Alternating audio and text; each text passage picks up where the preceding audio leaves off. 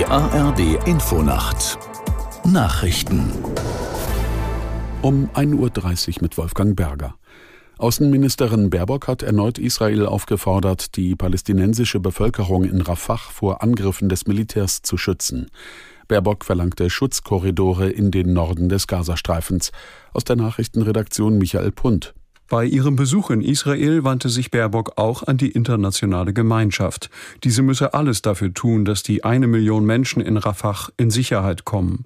Dazu bräuchten sie sicheres Geleit in den Norden des Gazastreifens.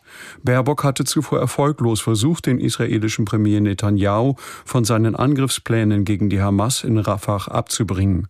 Allgemein wird mit einem baldigen Militäreinsatz gerechnet. Die deutsche Außenministerin betonte aber auch, dass das Grundübel die Hamas selbst sei. Passagiere der Lufthansa-Tochter Discover Airlines müssen sich erneut auf Einschränkungen im Flugverkehr einstellen. Wie die Vereinigung Cockpit mitteilte, hat sie ihre Mitglieder zu einem dreitägigen Warnstreik aufgerufen. Er soll Sonnabend beginnen und bis Montagabend dauern. Es ist bereits der zweite Ausstand bei Discover Airlines in diesem Monat. Die Gewerkschaft will einen ersten Tarifvertrag bei der vor zweieinhalb Jahren gegründeten Fluggesellschaft durchsetzen.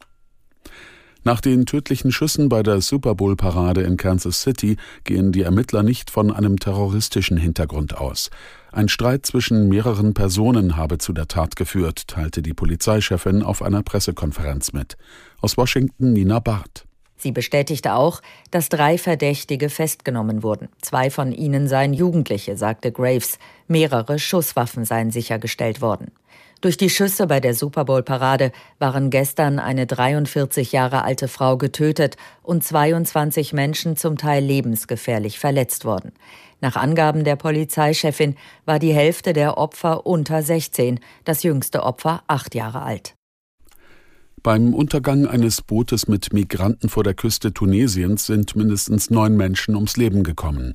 Nach Angaben der tunesischen Küstenwache wurden 45 Bootsinsassen gerettet.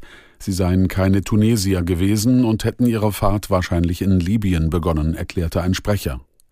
Sechs Kilometer vor der Küstenstadt Sarsis sei Wasser in das Boot gelaufen. Die Überlebenden seien in ein Krankenhaus gebracht worden. Das Wetter für Deutschland. Im Nordosten anfangs Regen, nach Süden hin gering bewölkt und überwiegend trocken, Tiefstwerte 11 bis 2 Grad.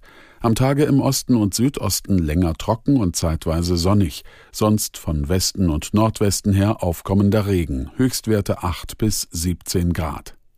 Und hier noch die weiteren Aussichten. Am Sonnabend anfangs zeitweise Regen, später Auflockerungen bei 6 bis 13 Grad. Das waren die Nachrichten.